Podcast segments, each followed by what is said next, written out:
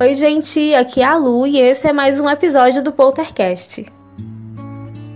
Antes de começar, eu quero pedir a vocês para escutar dois episódios que eu gravei com o pessoal lá do Coqueiro Cast. Um é o episódio sobre zumbis, eu acho que é de número 21, e o outro é sobre a série, série sobre a série Round 6, que é o episódio número 30. Então vai lá escutar, os dois episódios estão muito legais. Aproveita e segue os meninos, né, no, no agregador de podcast que você costuma escutar. E também segue no Instagram.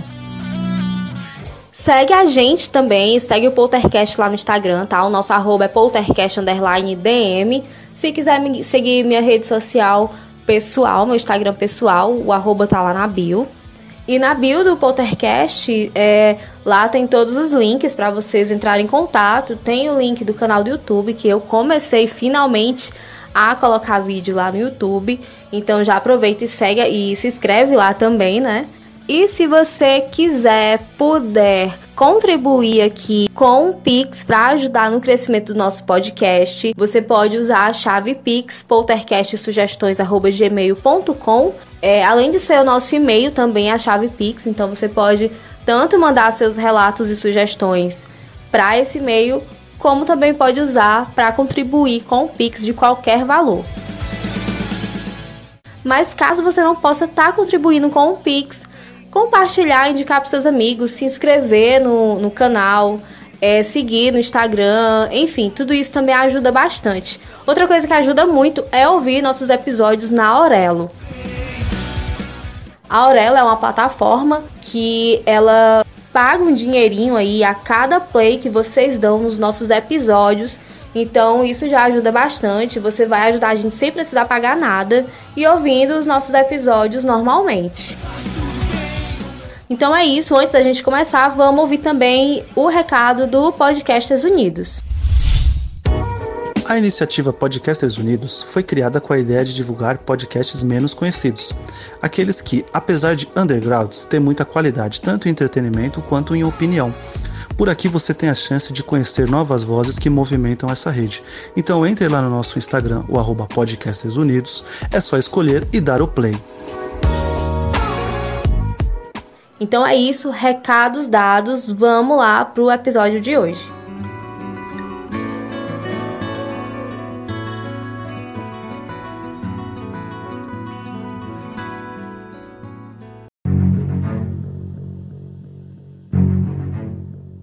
José Guilherme Vilela começou a sua carreira profissional como advogado em Belo Horizonte na década de 60. Entre 62 e 88, ele foi procurador no Tribunal de Contas do Distrito Federal. Ele também foi ministro do TSE de 1980 a 1986 e também foi professor de Direito na Universidade de Brasília. Guilherme Vilela defendeu figuras famosas da política brasileira como Paulo Maluf e José Sarney. Um dos seus casos mais conhecidos foi como advogado de Fernando Collor no seu processo de impeachment. O jurista era casado com Maria Vilela, que também era advogada. O casal vivia em um apartamento de luxo no bloco C da quadra 113 Sul, na Asa Sul. Eles eram donos do escritório de advocacia Vilela Advogados Associados. Esse escritório ele era um dos mais importantes da cidade. Os dois eram casados há mais de 30 anos. Eles tinham dois filhos, a Adriana e o Augusto, e também duas netas. Maria e José Guilherme tinham um patrimônio avaliado em 44 milhões de reais, porém eles levavam uma vida discreta.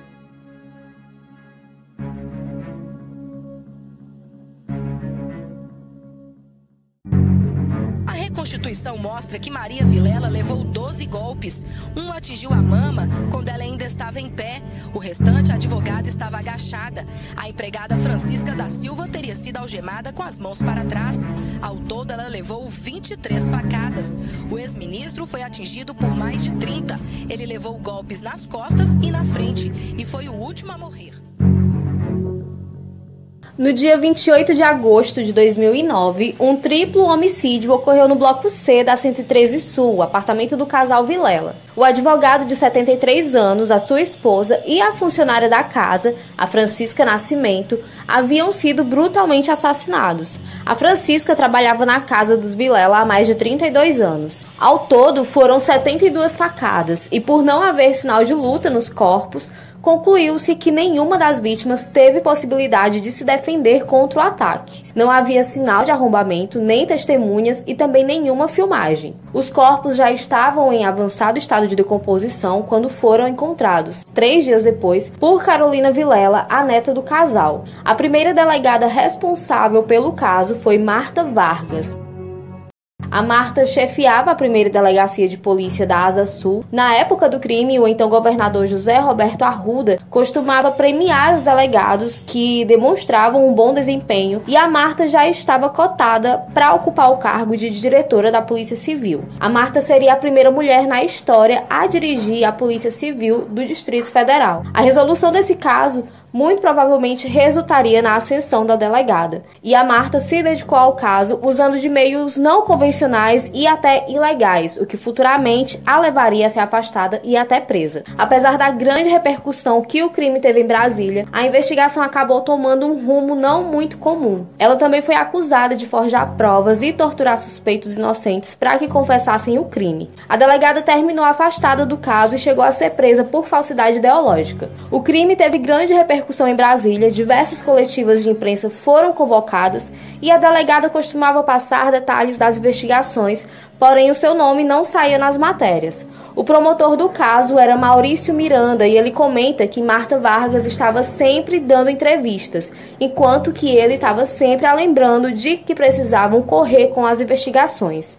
Os familiares das vítimas também perceberam que a delegada mantinha o caso nos holofotes e estavam preocupados que ela continuasse se dedicando a dar entrevistas vazias, porque até então não havia nada de concreto sobre os culpados pelos crimes. Então a imprensa e a opinião pública estavam pressionando Marta Vargas e a polícia por respostas. Em determinado momento, ela passou a se desesperar para solucionar o crime, porque a sua competência estava começando a ser questionada. Então a Marta Vargas estava prestes a perder o caso para outra equipe e toda essa pressão prejudicou o rumo das investigações.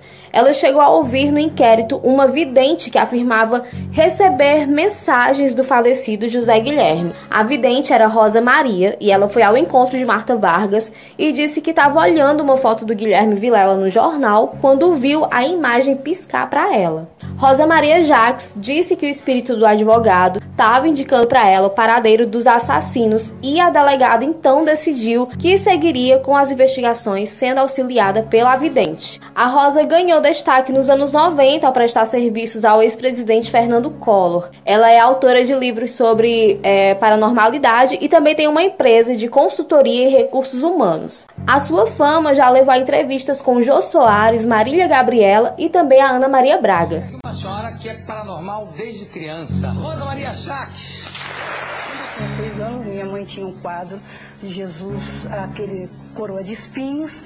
Ele se movimentou, mexeu a cabeça, piscou e sorriu. Marta foi até os filhos do casal Vilela e contou que o espírito do pai deles havia ajudado a encontrar os culpados. Isso deixou a família das vítimas super preocupadas. A filha mais velha do casal conta que ficou desesperada com essa notícia. A delegada disse então que a Rosa Maria lhe indicou o endereço da casa onde estavam os três suspeitos e que nesse lugar também estaria a chave do apartamento dos Vilela. Três homens foram presos no local e de fato a chave do apartamento das vítimas estava lá. Isso repercutiu de forma absurda nos jornais. A investigação concluiu, porém, que tudo não passou de uma armação para atrapalhar o o esclarecimento do caso. O programa Fantástico entrevistou um dos três homens que foram presos injustamente e esse homem explicou por que estavam com a chave do apartamento. Ele disse que resolveu falar, inventar uma história da cabeça dele, porque senão ele continuaria apanhando. Ele diz ainda que foi torturado, que colocaram ele em uma viatura e que bateram nele dentro do carro. Tudo isso enquanto ele tinha um saco plástico na cabeça. Também jogaram spray de pimenta no rosto dele, bateram na cabeça dele com uma pistola e isso durou até ele desmaiar. O jovem contou ainda que nunca tinha visto a tal chave. Ele disse que a delegada foi até ele com a chave na mão, dizendo que tinha encontrado dentro da casa. E de fato, a chave supostamente encontrada na residência era a mesma chave que já havia sido fotografada pela perícia e sido apreendida pela própria polícia no dia do descobrimento dos corpos. Existem indícios de que um policial desapareceu com a chave depois de fotografada pela perícia, e então ele usou ela para desviar o foco dos verdadeiros culpados, armando toda essa cena aí de que a delegada foi lá e encontrou a chave na, na casa do, desses suspeitos. Durante uma investigação interna da polícia, o sigilo de e-mail da delegada foi quebrado e no e-mail da Marta Vargas havia mensagens em que a delegada enviava as fotos dos suspeitos para que a vidente pudesse reconhecê-los. A delegada Marta Vargas, desesperada para dar o caso como solucionado, implantou provas com a ajuda da sua equipe. Supostamente plantada como prova por um policial civil, afastou a delegada Marta Vargas, que chefiava as investigações. Eu não vou comentar, só vou mostrar as imagens. Depois, uma vidente entra no caso e ajuda a polícia a localizar os supostos assassinos. Em novembro de 2009, dois homens foram presos em Vicente Pires e um vizinho da dupla também é detido pouco depois. Marta Vargas foi condenada por improbidade administrativa depois de aceitar a ajuda paranormal. Rosa Maria Jacques, a vidente, chegou a ser detida no ano de 2010 por suspeita de tentar atrapalhar as investigações abertas com as mortes. Hoje, vive em Porto Alegre e se diz investigadora paranormal na empresa. Visão Paranormal Caça Fantasmas Brasil. Marta Vargas foi exonerada do cargo, condenada a 16 anos de prisão pelos crimes de fraude processual, falsidade ideológica, tortura e violação de sigilo funcional. Ela também perdeu a aposentadoria de 16 mil reais. Marta chegou a ficar presa por quatro meses, mas em fevereiro de 2019, a vara de execuções penais atendeu ao pedido da defesa para que ela ficasse em prisão domiciliar, porque ela é responsável, a única responsável, por um irmão com síndrome de Down. A vidente Rosa Maria Jacques e o seu marido João Tocheto foram presos. A Rosa teria até sofrido um desmaio no momento da prisão, mas logo se recompôs. E atualmente a Rosa e o João, eles têm um canal no YouTube chamado Caça Fantasma Fantasmas Brasil. Eles viajam gravando vídeos de investigações paranormais pelo Brasil e o canal deles tem mais de 300 mil seguidores.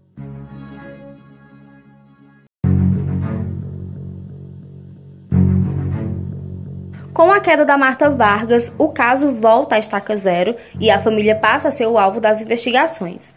Já haviam duas teses antes disso, uma era a tese de crime de mando e a outra era a de latrocínio. Junto com a tese de crime de mando vem a motivação do crime, que seria a herança. O caso foi para a Corvida e a delegada Mabel de Faria ficou responsável pelas investigações que acabaram sendo conduzidas para um caminho que tornava alguém da família um suspeito. Em 2009, Adriana Vilela foi apontada como a principal suspeita pela morte dos seus pais. A segunda investigação levou para a cadeia a filha do casal Vilela, Adriana, acusada de participação no crime. A polícia tem dúvidas de que a Adriana participou desse crime? Nenhuma. A Adriana não é suspeita da polícia, a Adriana é autora.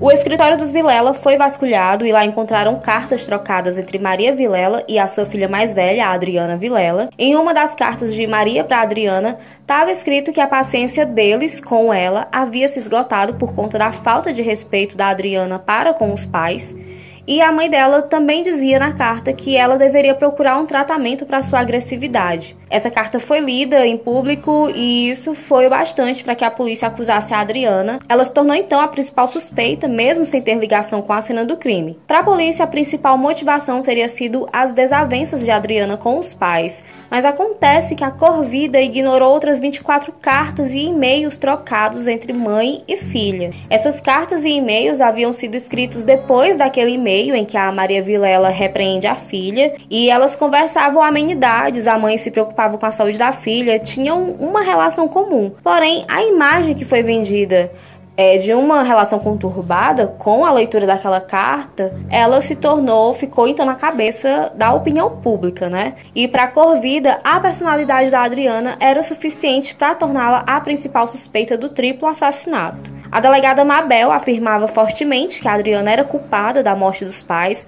e da funcionária Francisca Nascimento. Enquanto isso, na oitava delegacia de polícia, um detento revelava as identidades dos verdadeiros assassinos do casal Vilela. Esse detento era companheiro de cela de Dantas da Conceição Alves.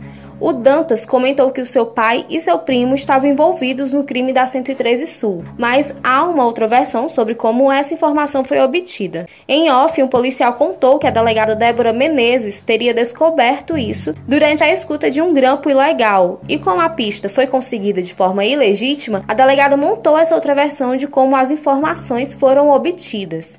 O detento que foi apontado como informante disse em depoimentos que aconteceram depois que a delegada Débora Menezes havia lhe dado um valor para que ele assinasse a declaração, confirmando a versão que ela deu sobre como ela conseguiu essas informações.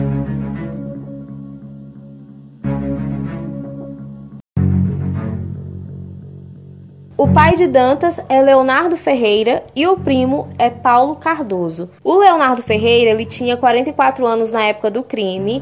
Ele havia sido porteiro e serviços gerais do prédio do casal Vilela por 14 anos. Segundo o depoimento da Adriana Vilela, a Francisca, funcionária da família que também foi assassinada, ela costumava ter brigas com Leonardo por conta da limpeza da lixeira do prédio. E ele também havia ameaçado um outro funcionário usando uma faca. O Leonardo conhecia as vítimas e, na época do crime, fazia dois anos que ele havia sido demitido. Após a demissão, o Leonardo se mudou para Montalvânia, no interior de Minas Gerais, que é a cidade da ex-esposa dele. Com o dinheiro da sua rescisão, ele montou um bar e uma loja de bijuterias para a esposa. O Leonardo tem sete filhos de relacionamentos diferentes, então ele pagava pensão e também ajudava financeiramente alguns dos filhos maiores de idade. O bar e a loja estavam dando prejuízo e, junto a isso, o Leonardo descobriu que sua esposa o estava traindo.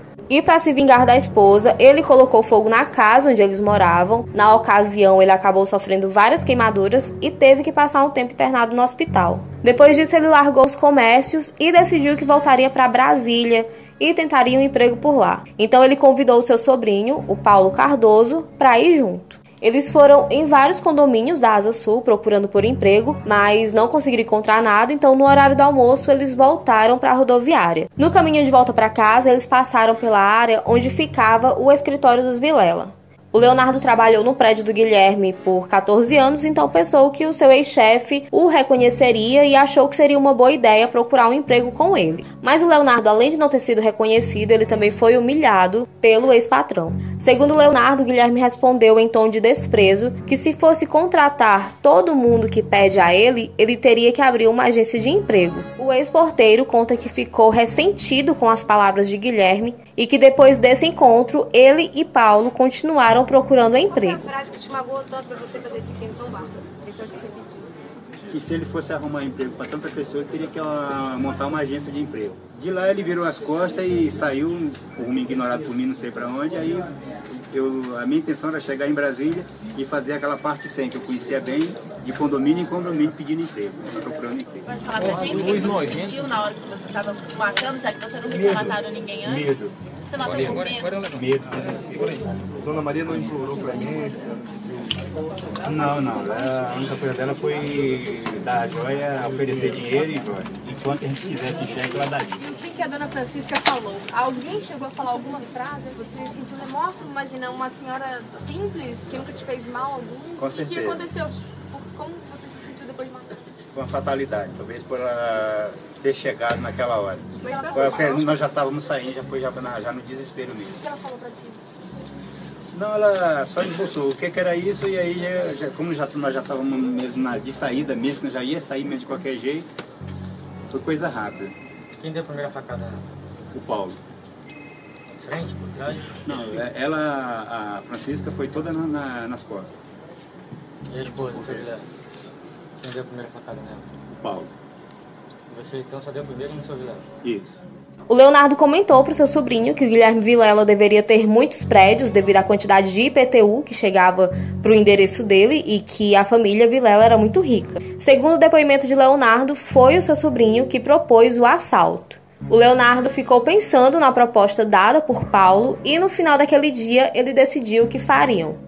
O Leonardo conta em seu depoimento que não houve planejamento e que o assalto foi realizado no mesmo dia em que encontraram com Guilherme Vilela.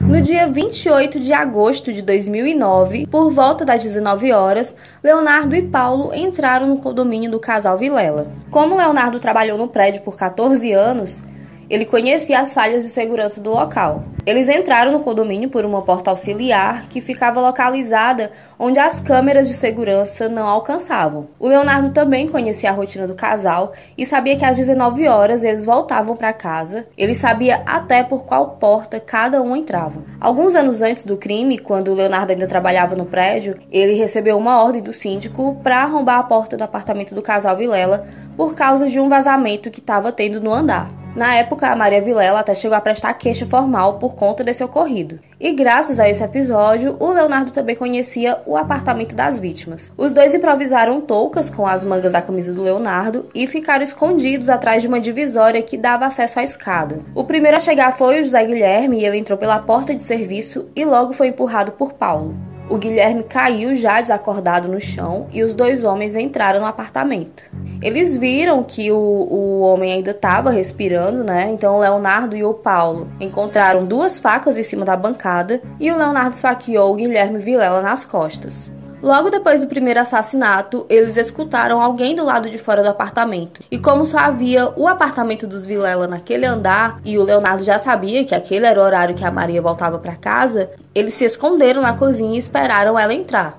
A Maria entrou no apartamento e não chegou a ver o corpo do marido. No hall, ela foi surpreendida pelos bandidos, ela se assustou e o Leonardo anunciou o assalto. A Maria tentou correr para o closet e, nesse momento, Paulo correu atrás dela e a esfaqueou na costela. Com medo, ela levou eles até o closet e entregou as suas joias. Ela também entregou 600 reais e mais três caixas de uísque, que tinham 27 mil dólares dentro. O Paulo colocou tudo na mochila e pediu mais dinheiro. Mas ela disse que não tinha mais nada e, nesse momento, ele a golpeou no tórax. A Maria Vilela não conseguiu esboçar defesa nenhuma e caiu no chão do corredor. Quando os assaltantes já estavam de saída, alguém abriu a porta e era a funcionária dos Vilela. A Francisca entrou e perguntou o que estava acontecendo, então os dois a atacaram, mandaram ela deitar no chão e eles a mataram. Em depoimento, Leonardo disse que não queria ter feito isso, mas que fez por medo de ser reconhecido, porque eles trabalharam muitos anos juntos. Antes de sair, o Paulo esfaqueou o corpo do Guilherme mais algumas vezes para garantir que o homem não sobrevivesse. Sobre o momento em que eles foram embora, há divergências no depoimento deles. O Leonardo afirma ter apenas encostado a porta de serviço, mas o Paulo fala que trancou a porta com a chave de uma das vítimas. E essa informação é importante porque quando a neta dos Vilela foi ao apartamento, três dias depois do crime, ela precisou chamar um chaveiro para abrir a porta. O Leonardo e o Paulo voltaram para Montalvânio depois do crime.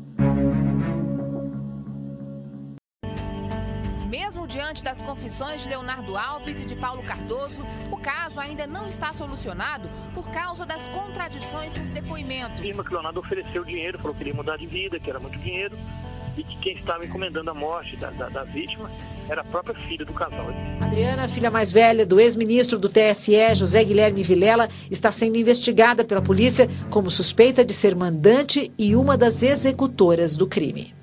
Aqui a gente volta para a fase de investigação quando a Mabel Alves comandava a operação. O Augusto Vilela, filho mais novo do casal, ele contou um pouco sobre o modus operandi da PCDF durante a apuração. É natural que a família da vítima seja investigada e que, principalmente em casos como esse, uma das linhas de investigação leve a verificar se há motivo de interesse né, na herança. Mas os filhos e a neta do casal Vilela relataram que houveram várias arbitrariedades por parte da polícia durante todo o caso. O Augusto conta sobre o episódio em que sua namorada foi interrogada por sete pessoas que não se identificaram e lá eles falaram que o Augusto era viciado em drogas e que devia dinheiro para traficantes. Essas pessoas disseram a ela que tinham certeza que o Augusto estava envolvido no crime e que se ela não cooperasse, ela também seria envolvida. E foi durante essa fase que a Adriana Vilela se tornou a principal suspeita.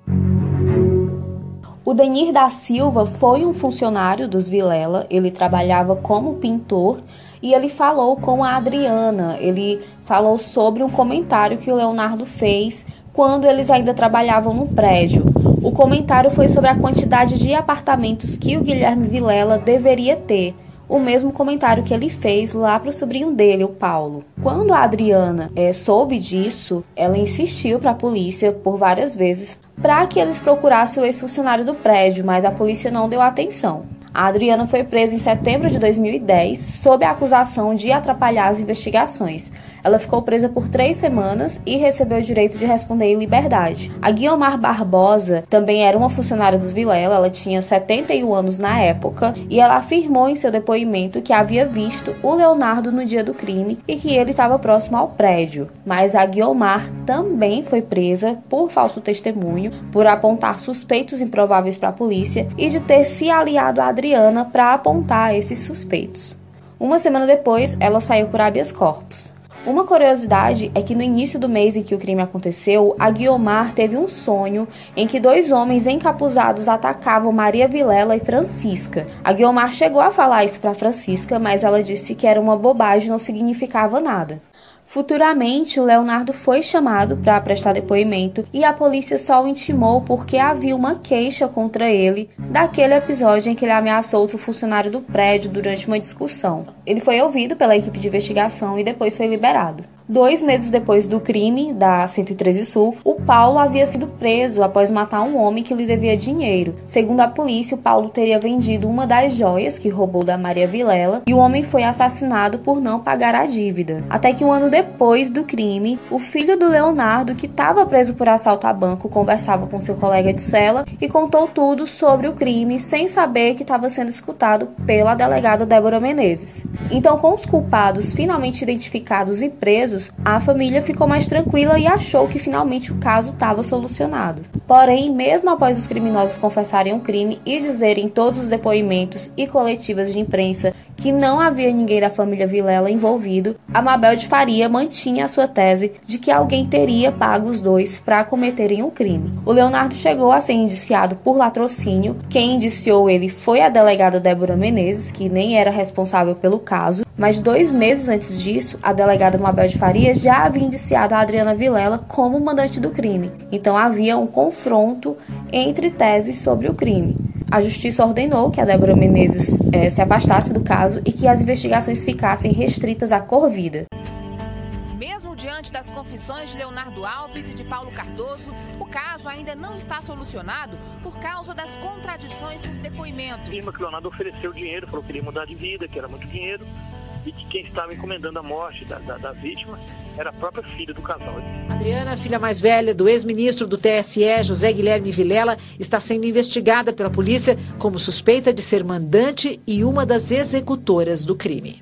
Aqui a gente volta para a fase de investigação, quando a Mabel Alves comandava a operação. O Augusto Vilela, filho mais novo do casal, ele contou um pouco sobre o modus operandi da PCDF durante a apuração. É natural que a família da vítima seja investigada e que, principalmente em casos como esse, uma das linhas de investigação leve a verificar se há motivo de interesse né, na herança. Mas os filhos e a neta do casal Vilela relataram que houveram várias arbitrariedades por parte da polícia durante todo o caso. O Augusto conta sobre o episódio em que sua namorada foi interrogada por sete pessoas que não se identificaram e lá eles falaram que o Augusto era viciado em drogas e que devia dinheiro para traficantes. Essas pessoas disseram a ela que tinham certeza que o Augusto estava envolvido no crime e que se ela não cooperasse, ela também seria envolvida. E foi durante essa fase que a Adriana Vilela se tornou a principal suspeita.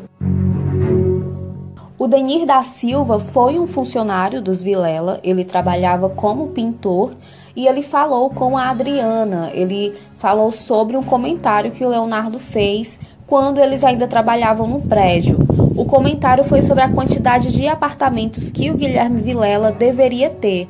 O mesmo comentário que ele fez lá para o sobrinho dele, o Paulo. Quando a Adriana é, soube disso, ela insistiu para a polícia por várias vezes para que eles procurassem o ex-funcionário do prédio, mas a polícia não deu atenção. A Adriana foi presa em setembro de 2010 sob a acusação de atrapalhar as investigações. Ela ficou presa por três semanas e recebeu o direito de responder em liberdade. A Guiomar Barbosa também era uma funcionária dos Vilela, ela tinha 71 anos na época e ela afirmou em seu depoimento que havia visto o Leonardo no dia do crime e que ele estava próximo ao prédio. Mas a Guiomar também foi presa por falso testemunho, por apontar suspeitos improváveis para a polícia e de ter se aliado a Adriana para apontar esses suspeitos. Uma semana depois, ela saiu por habeas corpus. Uma curiosidade é que no início do mês em que o crime aconteceu, a Guiomar teve um sonho em que dois homens encapuzados atacavam Maria Vilela e Francisca. A Guiomar chegou a falar isso para Francisca, mas ela disse que era uma bobagem, não significava nada. Futuramente, o Leonardo foi chamado para prestar depoimento e a polícia só o intimou porque havia uma queixa contra ele daquele episódio em que ele ameaçou outro funcionário do prédio durante uma discussão. Ele foi ouvido pela equipe de investigação e depois foi liberado. Dois meses depois do crime da 113 Sul, o Paulo havia sido preso após matar um homem que lhe devia dinheiro. Segundo a polícia, o Paulo teria vendido uma das joias que roubou da Maria Vilela e o homem foi assassinado por não pagar a dívida. Até que um ano depois do crime, o filho do Leonardo, que estava preso por assalto a banco, conversava com seu colega de cela e contou tudo sobre o crime sem saber que estava sendo escutado pela delegada Débora Menezes. Então, com os culpados finalmente identificados e presos, a família ficou mais tranquila e achou que finalmente o caso estava solucionado. Porém, mesmo após os criminosos confessarem o crime e dizerem todos os depoimentos e coletivas de imprensa que não havia ninguém da família Vilela envolvido, a Mabel de Faria mantinha a sua tese de que alguém teria pago os dois para cometerem o um crime. O Leonardo chegou a ser indiciado por latrocínio. Quem indiciou ele foi a delegada Débora Menezes, que nem era responsável pelo caso, mas dois meses antes disso, a delegada Mabel de Faria já havia indiciado a Adriana Vilela como mandante do crime. Então havia um confronto entre teses sobre o crime. A justiça ordenou que a Débora Menezes eh, se afastasse do caso e que as investigações ficassem restritas à Corvida. Mas o que é estranho, dentre tantas coisas estranhas nessa operação, é que quando a delegada Mabel de Faria indiciou Adriana Vilela, ela não tinha conhecimento do envolvimento do Paulo e do Leonardo. O do mando surgiu antes mesmo dela, né? antes, antes mesmo dela ser suspeita. Assim, eles, eles iam conduzindo as investigações para é, para tornar suspeita alguém da família. Então, claro que nós, nesse momento é, houve um temor muito grande. Então, assim, a gente descobriu várias coisas da, da polícia que a gente não imaginava que pudesse acontecer. Eu, imaginei que, eu nunca imaginei que alguém pudesse pôr uma chave na casa de um, de um, de um sujeito inocente para incriminá-lo. Eu nunca imaginei que a polícia do DF pudesse fazer uma coisa dessa. Porque que não, nesse processo não há nenhuma prova é, que corrobora essa tese maluca da, da, do mandante. Que é a delegada Amabel, ela que estava nessa investigação logo quando o caso né, veio à tona em 2009. Ela deu um depoimento ainda há pouco falando assim, olha, eu nunca tinha me deparado com uma investigação daquela, muito ruim. Latrocínio era uma tese muito frágil, pelo que a gente tinha nos autos.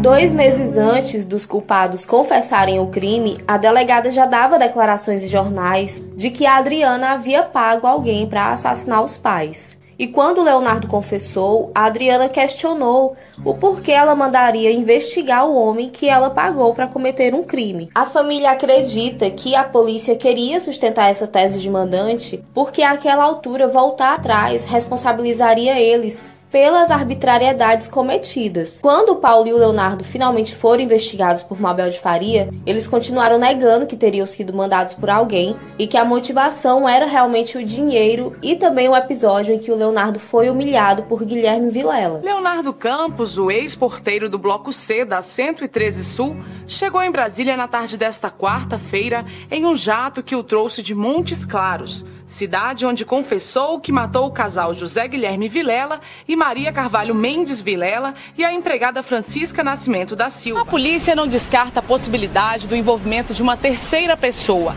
Adriana Vilela continuará sendo investigada. O ex-porteiro nega a participação da principal suspeita. Passei por alguns problemas familiares e, e também a, pelo modo do o que me gerou a, a essa coisa com o doutor Vilela não foi, não foi por nada, talvez até pela sequência dele ter me, me, me destratado, né? Porque uma pessoa que pede emprego, você conheceu, você conhece uma pessoa há tantos anos, e você pede emprego para aquela pessoa, você pede trabalho, você está pedindo trabalho. Mas então, ele falou, ele foi grosseiro. É, é, ele foi grosseiro. Por que, que ele não me descartou de uma maneira mais, por me conhecer por tantos anos, né, com preso, não com desprezo? Por que ele não me descartou dizendo, eu vou ver teu caso, vou ver se eu arrumo alguma coisa para você? O que, que ele falou? Você parou ele na rua? Foi na rua. Você viu ele ou estava subindo? Não, eu, eu, topei ele por acaso. O que, que ele disse? Eu, eu, estava indo, da, indo da rodoviária para Praça Sul. Depois de ser preso pela Corvido, Leonardo mudou seu depoimento por mais de duas vezes e em uma dessas vezes ele envolveu o nome de Adriana Vilela.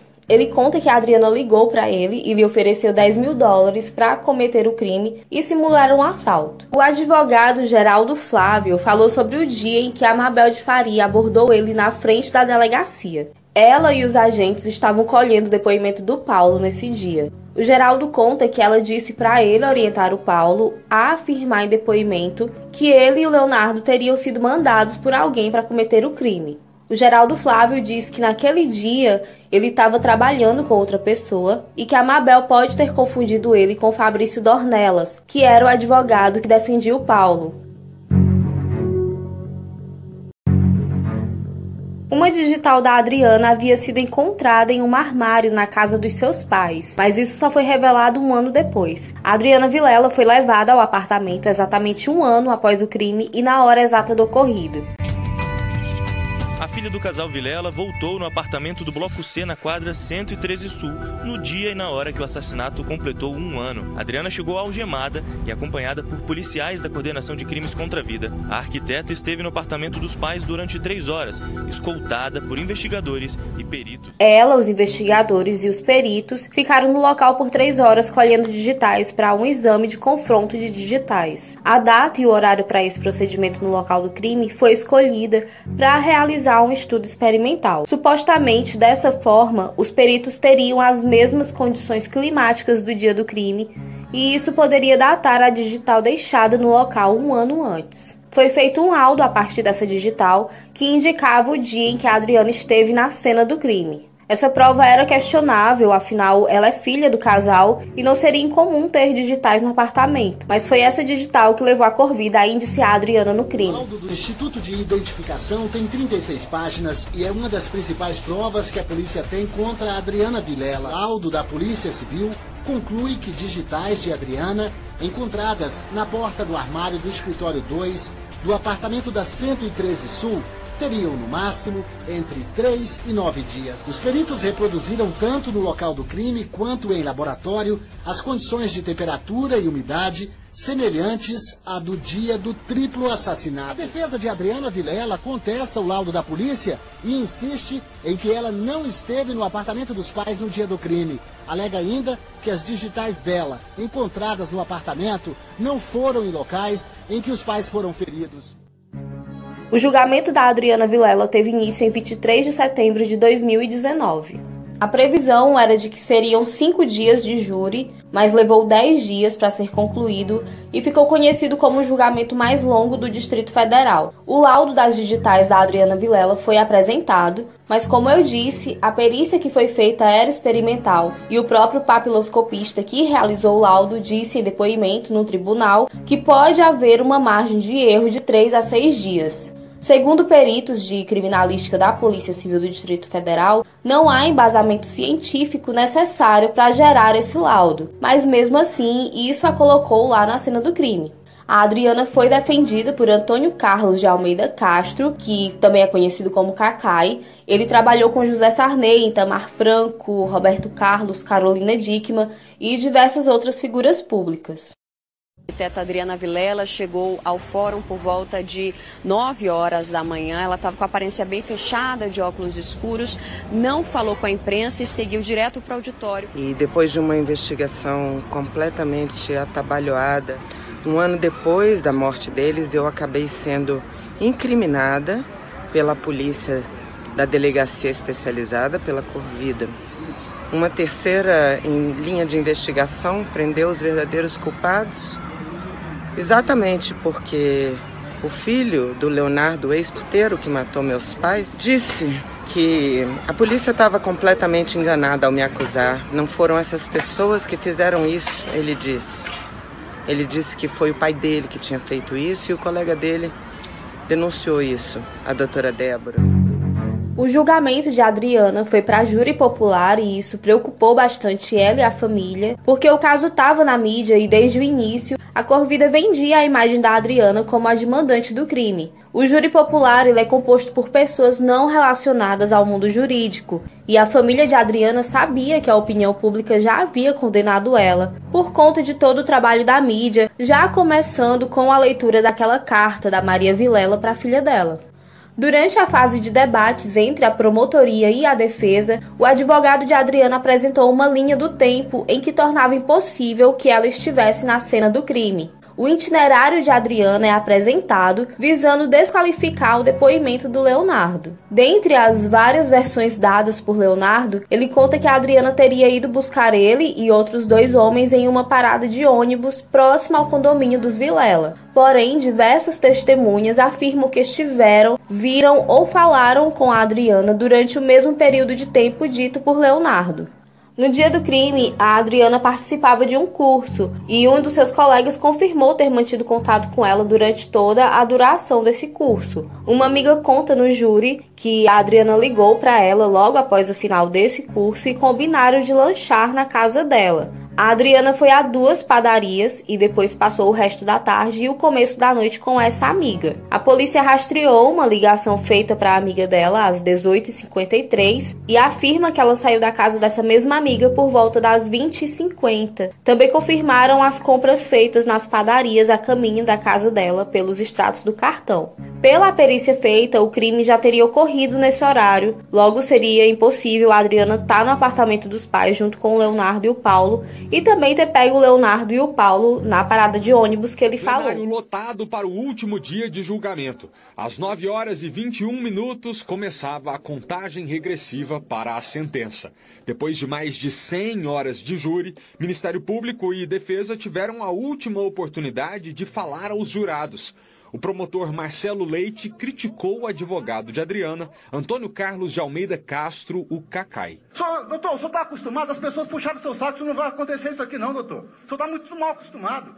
O senhor, isso aqui é o Tribunal Popular, isso aqui é a primeira instância, doutor. Pessoa que, que enriqueceu defendendo os maiores corruptos da República. Tem que colocar em, em xeque a nossa, a nossa honestidade. A defesa teve que fazer contraprova atrás de contraprova, uma por uma. Após mais de 103 horas de julgamento, os jurados condenaram a Adriana Vilela como mandante da execução dos pais. A filha do casal Vilela foi sentenciada a 67 anos e 6 meses em regime fechado. A matéria mais atual que eu li sobre o desfecho desse caso é de agosto desse ano. Até dois anos após o julgamento, a Adriana continuava em liberdade e buscando a anulação da decisão do júri. Reta final do tribunal do júri, os sete jurados vão à sala secreta e, em sigilo, respondem à pergunta do juiz sobre o crime: a ré é culpada ou inocente? Eles respondem com as palavras sim ou não.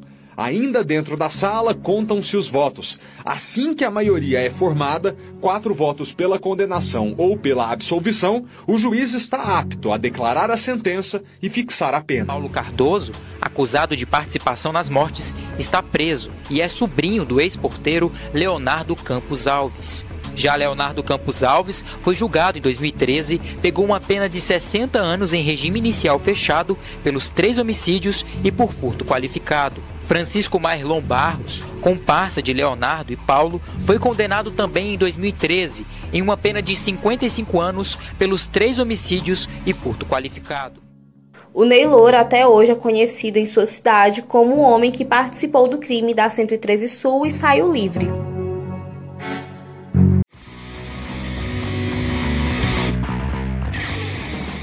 Gente, então é isso. Muito obrigada quem ouviu até aqui. Quem ainda não ouviu nossos episódios anteriores, vai lá dar uma conferida e depois dá um feedback pra gente lá no Instagram, poltercast_dm, pra gente saber como é que tá o nosso trabalho, o que a gente precisa melhorar. Mais uma vez, muito, muito obrigada. Compartilhe esse episódio se você gostou. E até a semana que vem.